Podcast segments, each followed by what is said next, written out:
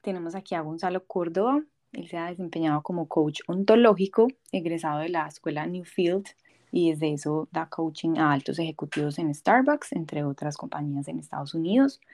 Gonzalo, bienvenido, qué gusto tenerte por acá. ¿Cómo estás? Gracias, Natalia. Primero que nada, feliz, muy contento de estar en tu podcast. Felicidades. Es un gran espacio, ya te sigo, te he escuchado por ahí, te escuché conversar con tu papá, fue una cosa muy linda y feliz también de estar y ser parte de este proyecto que arrancas. Muchas gracias por la invitación. Ay, bueno, súper, gracias. Cuéntanos un poquito de tu trabajo como coach y alguna historia que te haya marcado. Mi trabajo como coach como todo en la vida, es un proyecto que ha cambiado mucho. Como tú decías, yo sí arranqué muy enfocado en temas de coaching ontológico y poco a poco he ido incorporando otros aspectos que tienen que ver con el desarrollo organizacional, con el change management y algunas otras corrientes como el budismo y algún trabajo que he hecho con naciones indígenas, tanto de Estados Unidos como de México, a las cuales tengo mucho, cariño y de las cuales he bebido mucha sabiduría. Entonces, al final, es que pues mi coaching se ha nutrido al grado de que es muy raro hoy que yo me llame coach allá afuera en el mundo. Normalmente cuando entra una organización, ya no les digo, hola, el coach Gonzalo Córdoba, sino que entro a escuchar al cliente y a descubrir qué les puede ayudar. Muchas veces eh, una sesión de coaching es muy potente, pero otras veces esa no es la puerta de entrada. Entonces, hoy día, si tú me buscas ahí en redes, me vas a encontrar más como un estratega conversacional que como un coach, porque yo descubrí en estos 18 años de trabajo como coach que realmente mi expertise y lo que más me gusta y me llena arranca de la conversación. Repito, muchas veces sí, el coaching nos lleva a cosas muy poderosas, pero muchas veces es necesario otro tipo de proceso en persona, en grupo, en pareja. Depende de qué qué esté ocurriendo con el ejecutivo o con la organización o con la persona. Eso un poco para contarte de mi coaching en términos muy, muy generales. Y mm, tú me decías una historia que te haya marcado. Bueno, yo tengo dos, tengo dos historias.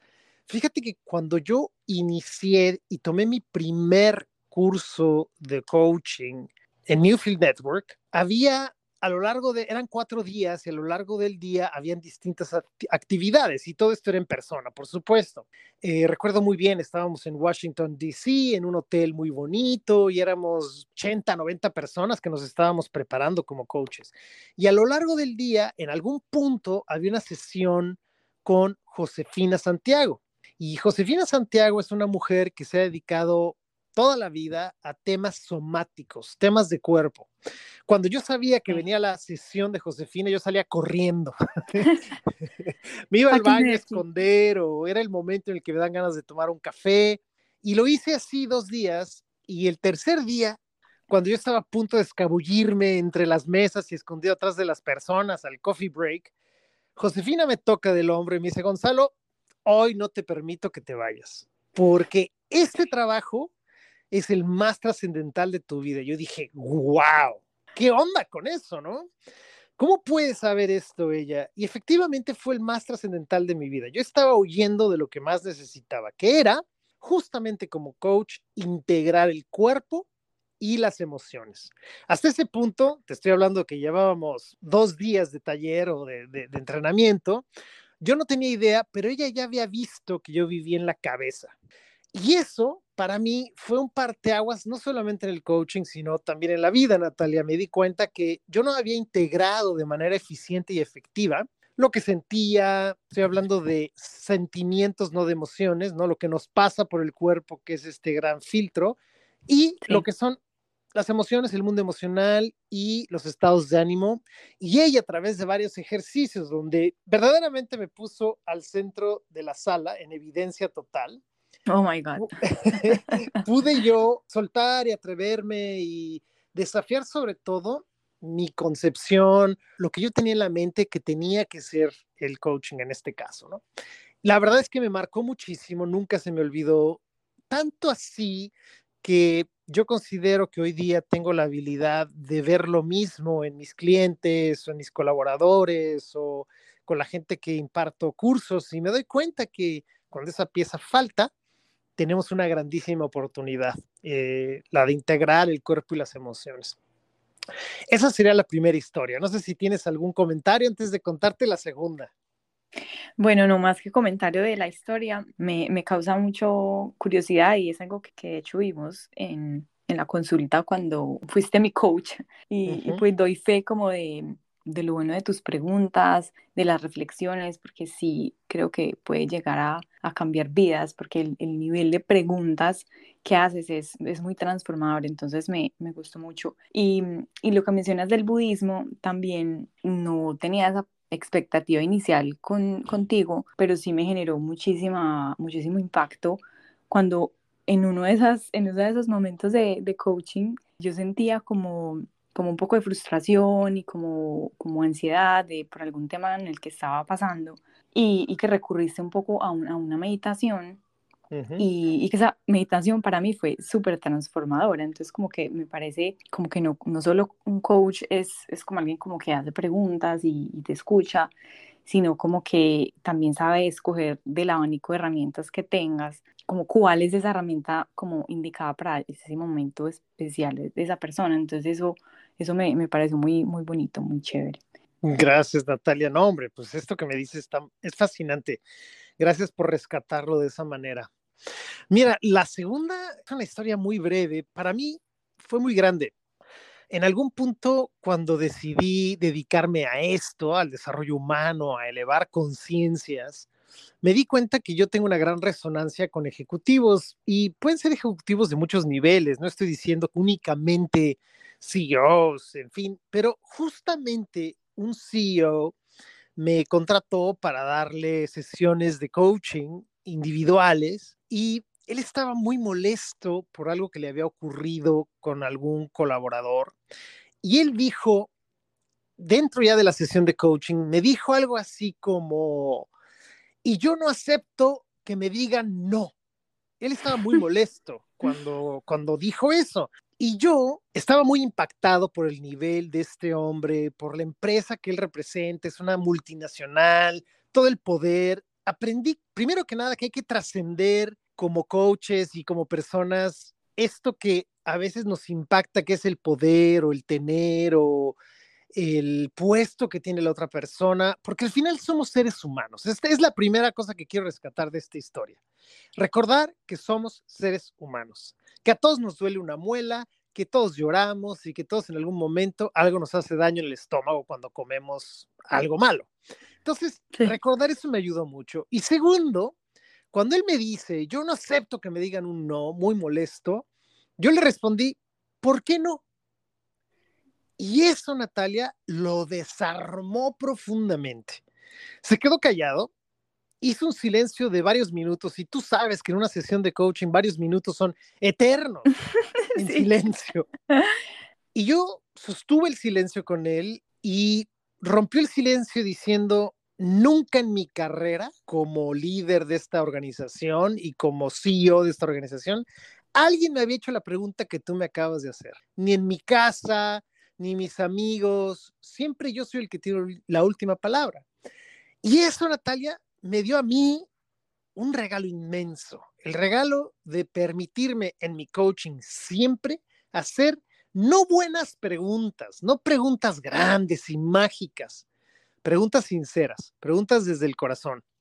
Creo que eso de que las preguntas poderosas que tenemos que hacer en el coaching puede existir, pero más que preguntas poderosas, son preguntas simples. Muchas veces la pregunta más simple que preguntaría a un niño de cinco años. ¿Y por qué? Es mucho más profunda que una pregunta así filosófica que esperamos ver fuegos artificiales. Entonces, esas dos enseñanzas que te acabo de, estas dos historias que te acabo de compartir, marcaron muchísimo mi estilo de coaching, mi manera de relacionarme con mis clientes, que pues creo que tú ya lo has eh, vivido. Sí, eso, eso que mencionas de, de preguntas como de, muy genuinas, de hecho, me, me, impresiona la capacidad que tienen los niños para hacer preguntas como literal, desde el corazón.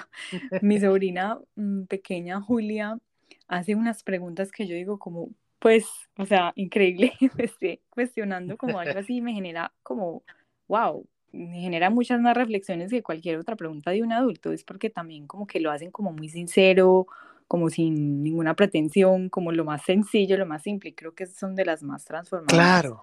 Y es que, ¿sabes qué ocurre en tu sobrina y en los niños normalmente menores de siete años? Es que todavía no hay en ellos el filtro cultural de los juicios y el qué dirán y qué van a pensar, todavía no lo tienen instalado. Yo tengo un recuerdo muy lindo de mi hija, justamente cinco o seis años, estábamos en el mar, en la arena, entrando y saliendo al mar, corriendo en el verano, delicioso, y de pronto Emilia se detiene y me dice, papá, ¿qué siente el mar cuando entramos?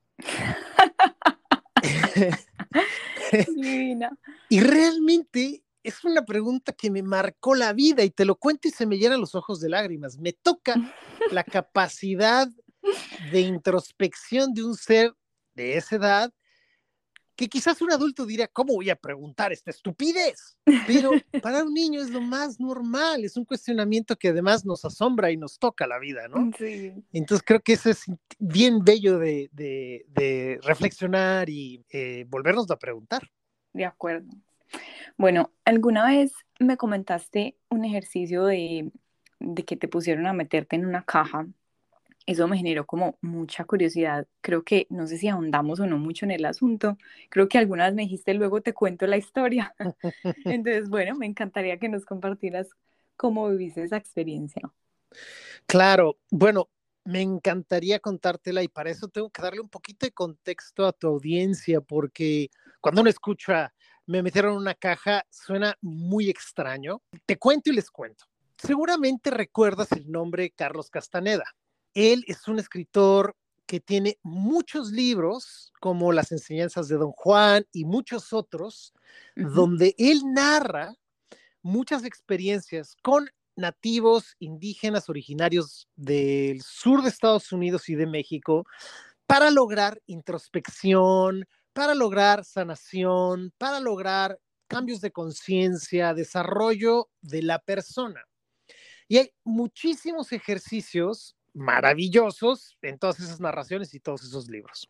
Muy bien, hay otro hombre que se llama Víctor Sánchez. Víctor Sánchez es alguien que llegó a mi vida porque él tiene un libro que, por cierto, te lo recomiendo, que se llama Las enseñanzas de Don Carlos, o sea, de Don Carlos Castañeda. En este libro, él hace un resumen de diversas prácticas que, si no te quieres leer todos los libros de, de Carlos Castañeda, este libro es el resumen de todas las prácticas que él propone en sus libros. Con ese contexto, te cuento que con un grupo de personas en México me invitaron a hacer diversas prácticas, diversos rituales. Me fui varias semanas. Hicimos varios rituales. Te puedo decir que uno de ellos es justamente el que se llama la recapitulación. Y este ejercicio de lo que trata es de poner en el pasado lo que está en el pasado, reconocer tu presente para poderte mover al futuro. Es un ejercicio que implica que la persona que quiere sanar o, limpiar haga un trabajo de introspección muy potente. Hay como tres pasos. Primero es la recapitulación de los eventos de la vida. Imagínate, te estoy hablando, Natalia, de que hay que recapitular todos los eventos de nuestra vida. O sea, desde hoy hasta que nací. Por ejemplo, ¿no? Grabé un podcast con Natalia, ¿no? Y así me voy hacia atrás. Eh, cené delicioso, terminé una renovación en casa, me mudé a esta casa. Y así hasta nací el primero de marzo, X, Y, Z.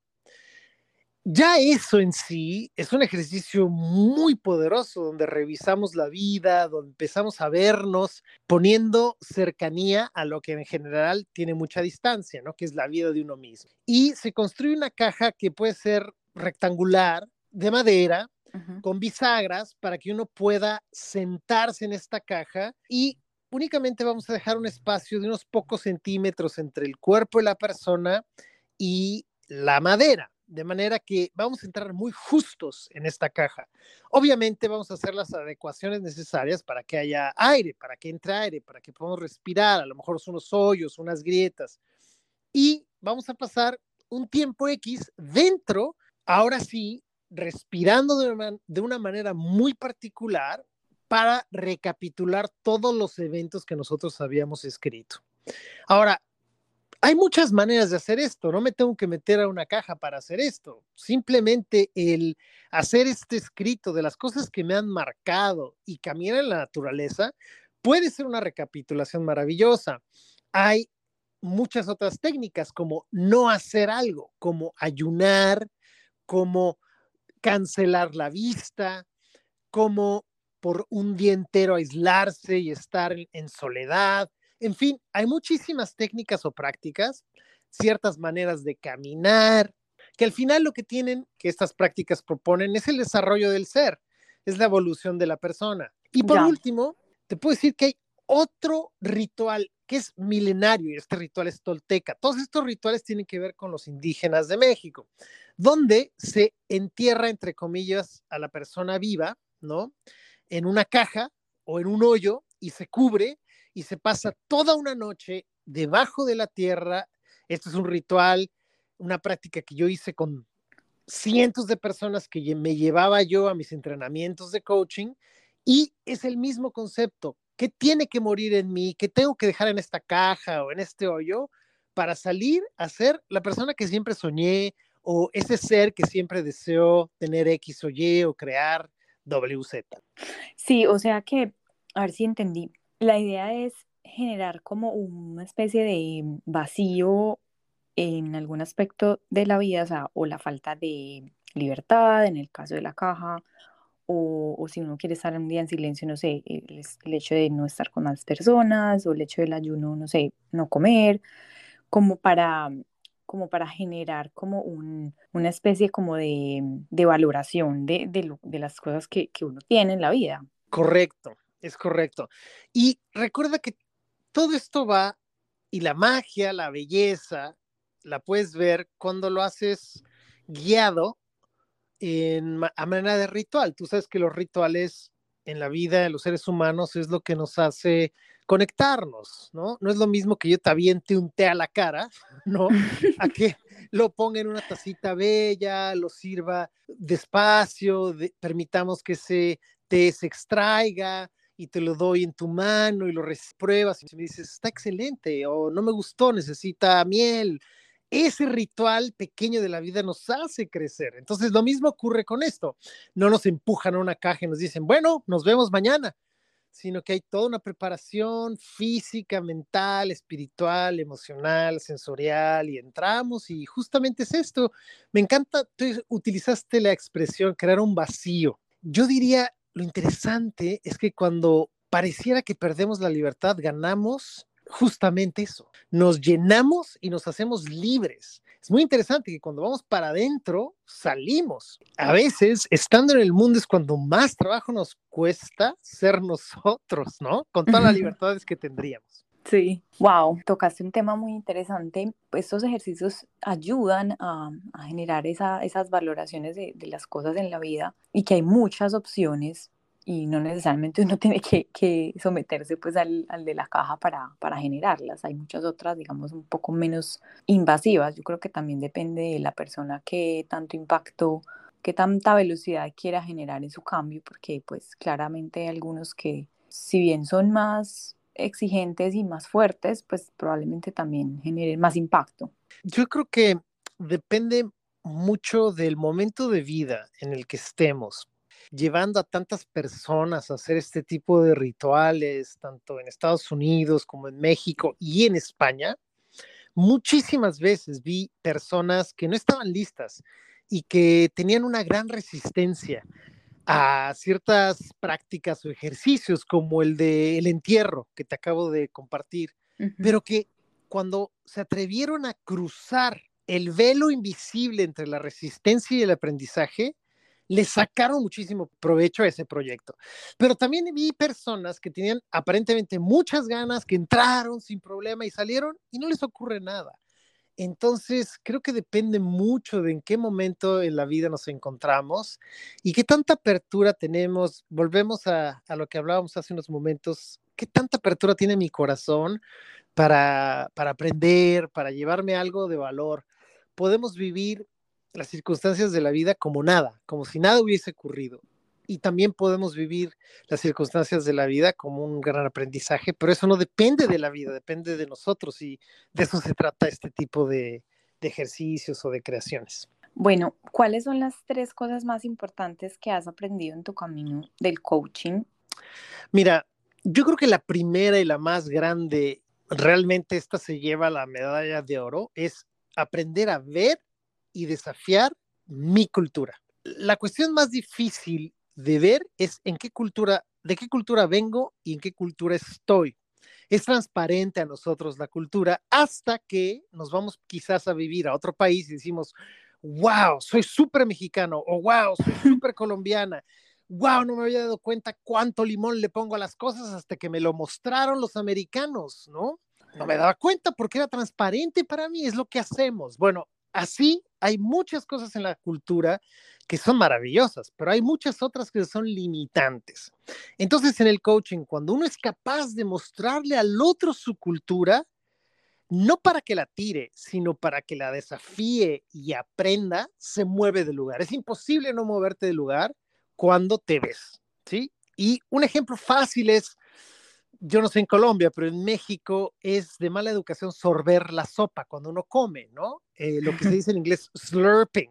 Pero si eres japonés y no lo haces, faltas al respeto. Entonces, si tú invitas a un amigo japonés a México o a Colombia a comer y sorben, lo hacen porque te están respetando. Sin embargo, la dueña de casa diría, pero qué mal educado es tu amigo japonés. Cuando el japonés dice, qué bien educado soy, sorbí la sopa. No vemos lo que no vemos hasta que alguien dice, eh, momento, es que en esta cultura esto es válido y en esta otra cultura no es válido. No es bueno ni malo, no es correcto ni incorrecto, simplemente le hemos dado validez. Cuando entendemos esa, esa idea central, nuestros clientes se mueven de lugar increíblemente.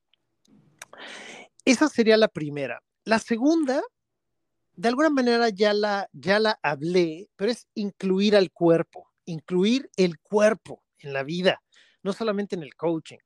Creo que en general nuestros clientes o nuestros familiares o incluso nosotros mismos nos acordamos de que tenemos dientes cuando nos duele una muela.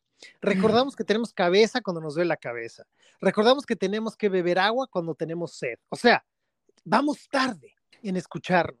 Y cuando aprendemos a que la mirada apunte hacia adentro, no de manera egoísta, sino de manera constructiva para mejorar, nos damos cuenta, wow, pues esta postura que tengo por una hora viendo la tele no es buena para mi espalda, estoy incluyendo a mi cuerpo. O la manera de hablarle a mi hijo o a mi hija gritando, quizás no es la mejor manera de hablarle a una persona que uno ama, que por cierto sale del cuerpo. Eso nos cambia, nos transforma. Entonces, encuentro que aquellos coaches, incluso personas que no incluyen el cuerpo, pues no están incluyendo una parte central. De hecho, solamente podemos ser humanos y disfrutar de la vida en un cuerpo. Que yo sepa, no hay otra manera de experimentar la vida humana. Necesitamos de un cuerpo. Entonces, si no lo incluimos, los demás y nosotros nos estamos perdiendo de una parte esencial. Es justamente donde surge la vida.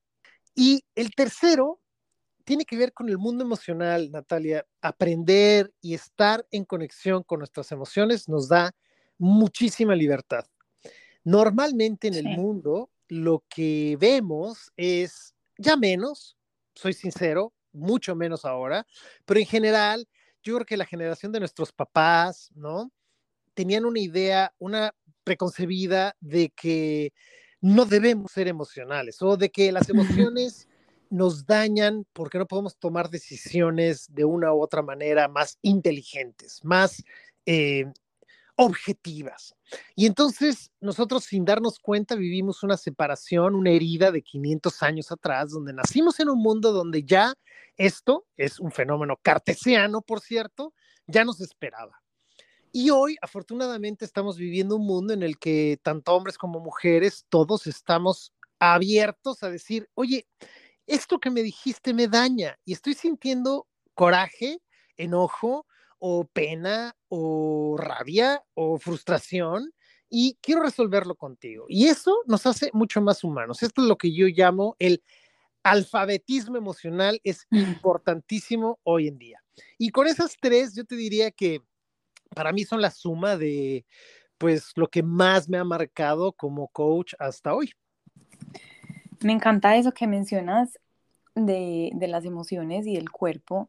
De hecho, es una de las eh, estrategias de comunicación que he encontrado para poder mejorar mis relaciones con las personas, inclusive con mi esposo, expresar cómo me siento con cualquier cosa o cualquier situación que se genera. No sé si ordenada, pero respetuosa de cómo me siento con la situación que tenga. Y de esa manera la otra persona inmediatamente como que capta o se genera mucha más empatía porque el otro también sabe cómo se siente o la rabia o la frustración o el miedo o la vergüenza. Entonces siento como que cuando uno expresa, ve, me siento, tengo miedo de esto cuando expresas X, Y, Z. De esa manera como que la otra persona inmediatamente como que se pone como en los zapatos de, de uno inmediatamente. Y en el tema de la, y hace poco he estado en, en algunos cursos, el ser, y, y, he mencionado mucho el tema de que la vida es muy dual, siempre es, eh, bueno, o frío o calor, o amor, o, o, o, tristeza, felicidad.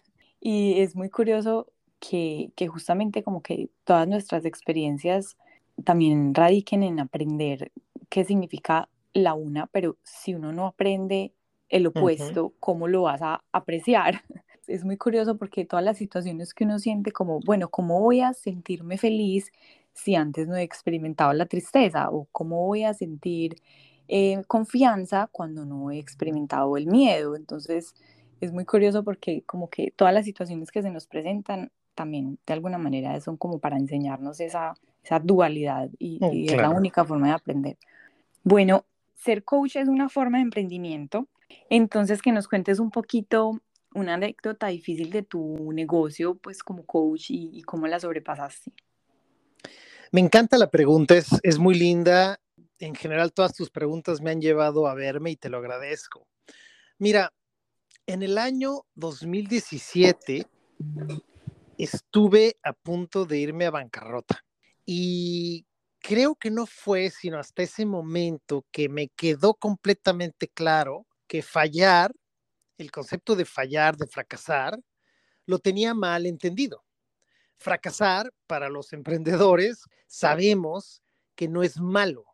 Lo podemos vivir muy mal, pero fracasar, fallar, equivocarnos es parte del viaje del emprendimiento. No, como tú decías hace un momento, no existe un mundo en el que todo sea color de rosas, todo esté perfecto, nunca nada se rompa. No, la vida es conflicto y armonía, conflicto y armonía, conflicto y armonía. Siempre lo vamos a ver, es la constante, lo vemos en las plantas, lo vemos en los animales, lo vemos en nosotros, en todos lados. Si abres la ventana en este momento, dependiendo en qué hemisferio te encuentres, va a ser o invierno o va a ser verano. No hay de otra, hay conflicto y armonía, conflicto y armonía. Entonces, yo te podría decir que para mí 2017 fue un año muy duro, donde tuve que arriesgarlo todo, donde tuve que aprender a decir no, a dejar de trabajar con algunas organizaciones, a cerrar sociedades y alianzas que, por cierto, yo intuía que no eran las correctas, pero que no me escuché. Y eso es lo que le quisiera dejar a tu audiencia nosotros como personas, como emprendedores, siempre hay algo dentro de nuestros corazones que nos dice, creo que por aquí no va. Y muchas veces nos deslumbramos, no nos escuchamos, y está bien, nos, arriesgamos y comprobamos que por ahí no iba. Yo creo que es importante siempre escucharnos, aunque nos equivoquemos. Sin embargo, hay momentos en la vida donde sabemos que con esa persona no, en ese lugar no, esta no es una buena inversión. Y este es el caso que me pasó a mí. Invertí en un negocio que parecía todo alineado, todo color de rosa, todo maravilloso. Y la verdad es que me llevó casi a la ruina. Me tomó muchos años levantarme, además de tener desafíos con, el tema de impuestos. Realmente fue un, un, momento muy caótico que no solo eso, Natalia, sino que le pegó muy fuerte a mi familia también. Entonces, aquí no culpo a nadie. La belleza es que sabemos que nosotros somos seres responsables. Yo me hago cargo de lo que me toca a mí y nadie está exento de que pueda volvernos a ocurrir. Todos en cualquier momento podemos volver a vivir una situación, una circunstancia de estas. Pero si ustedes están pasando por un momento crítico, caótico, sepan que al caos le sigue la armonía, ¿no? Y tengan por seguro que a la armonía le sigue en caos. No siempre el mismo grado, afortunadamente, pero siempre va a haber desafíos. Lo que tenemos que hacer no es rechazar el caos, llamar la armonía, sino aprender a navegar ambos. Y cuando estamos en situaciones de armonía, ser cuidadosos con nuestras inversiones, con nuestro dinero, con nuestros pensamientos, con nuestras relaciones, escucharnos. Y cuando venga el caos, pedir ayuda. Yo creo que eso es fundamental escucharnos a nosotros mismos, crear alianzas inteligentes y pedir ayuda. Eso es lo que te podría yo compartir. Me entra, me entra un poquito el tema de, de fallar. Cuando llega un poco como, como esa armonía y que uno dice, güey, como que todo está muy bien, todo está muy tranquilo, todo está muy, muy sano. Pero he escuchado mucho el tema de si no te estás incomodando, no estás aprendiendo. O si no estás, no sé, trabajando muchísimo, no te estás expandiendo eh, o estás como en una zona de confort. ¿Tú qué piensas ahí al respecto? Pues mira, yo creo que el tiempo de trabajar muy duro para ver muchos resultados ya pasó. Eso creo que ya le tocó a generaciones anteriores y, fue duro.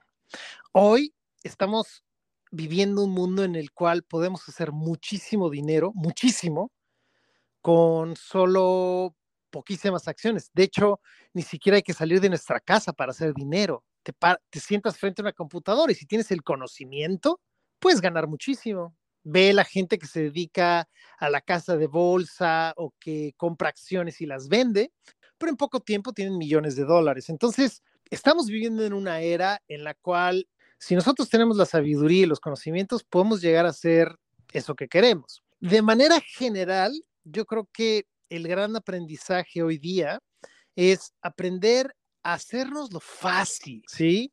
A no tener que sufrir. Creo que el sufrimiento es una elección, es una opción. Y si nosotros la elegimos, sufrimos.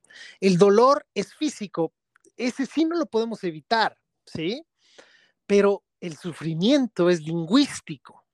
Si yo me desafío y digo, wow, pues este, este mismo trabajo lo puedo hacer desde otro lugar, desde la serenidad, las cosas cambian y además aparece algo que es maravilloso, Natalia, que es el disfrute de lo que hacemos, incluso cuando sea pesado, incluso cuando sea eh, dure mucho tiempo.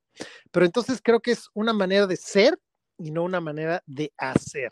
En poco tiempo poder generar todo eso que he soñado, para después tener tiempo para mí, para las cosas que amo, estar con mis perros, en mi caso, con mi familia, en la naturaleza. Yo te aseguro que es posible. Únicamente hay que desafiar ciertos bloques que tenemos que tienen que ver con juicios, cultura, conciencia, etcétera, todo lo que hemos venido platicando hasta ahora.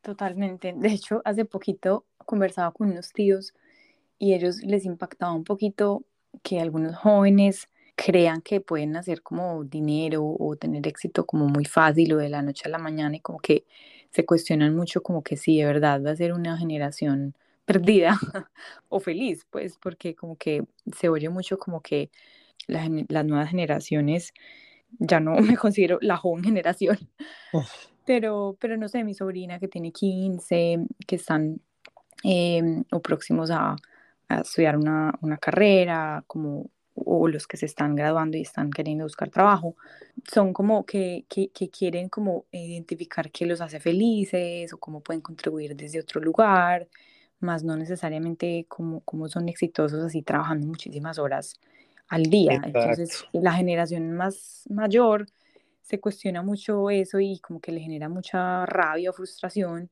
que, que los jóvenes quieran como de la noche a la mañana quieran ser exitosos haciendo un poco, haciendo poco, poca, pocas actividades. Entonces, a veces, no sé, yo en, mi, en mis reflexiones a veces digo, bueno, también la vida es un balance, o sea, no, no muy, muy, ni tan, tan, como decía mi abuela, como que todo es un balance, es bueno, si hay que esforzarse, si hay que eh, poner, dar todo lo mejor que puedo hacer y, lograr lo, lo, que quiero, digamos que ese es como el ideal, pero, pero tampoco matarme, pues, y que no pueda eh, vivir una vida tranquila y, y, pacífica con, con, lo que, con lo que tengo y quiero hacer. O sea, yo creo que el tema de elaborar eh, de sol a sol creo que ya no es algo muy viable, porque creo que en la salud inclusive se, se ha visto afectada.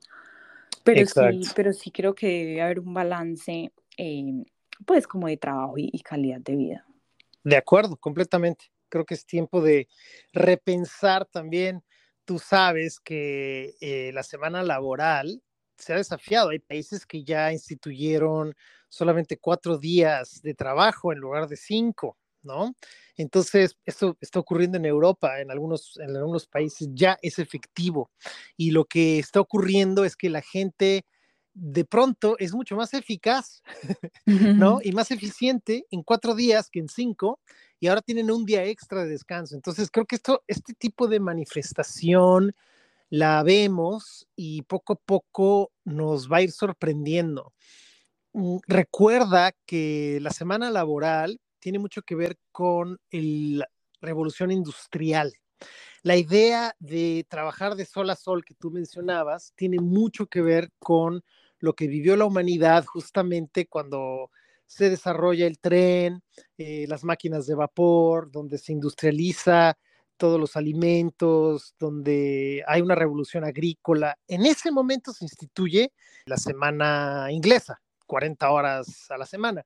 Pero hoy estamos viviendo un mundo en el que nos damos cuenta que eso quizás ya no nos funciona tanto y que, como tú decías, necesitamos otro tipo de espacios para ser nosotros y es muy valioso. Sí, sí, total. Eh, hace poco hice un curso que se llama Ordenadamente y, hablaba mucho eh, de lo que mencionas de ser eficaz, de pronto lograr más cosas en menos tiempo. Y, y hablaba de una técnica como de horas de foco que, que la estoy empleando recientemente, eh, en la que uno se concentra dos horas full, full a sacar una tarea y es increíble que la verdad me ha rendido más el tiempo. Porque muchas veces como que creyendo que tiene, no sé, nueve horas de trabajo, puede como votar eh, horas o quedarse pensando en vez de accionar en cosas puntuales. Interesante. Entonces, bueno, tal vez tengamos cosas que aprender de las nuevas generaciones que vengan. Bueno, muchas gracias Gonzalo por tu tiempo, compartirnos tu experiencia y aprendizajes en tu camino como coach. Y mm, bueno, muy rico tenerte por acá. Natalia, gracias a ti, gracias por la oportunidad. Agradezco mucho esta conexión y la oportunidad y la invitación, así que bueno, un placer.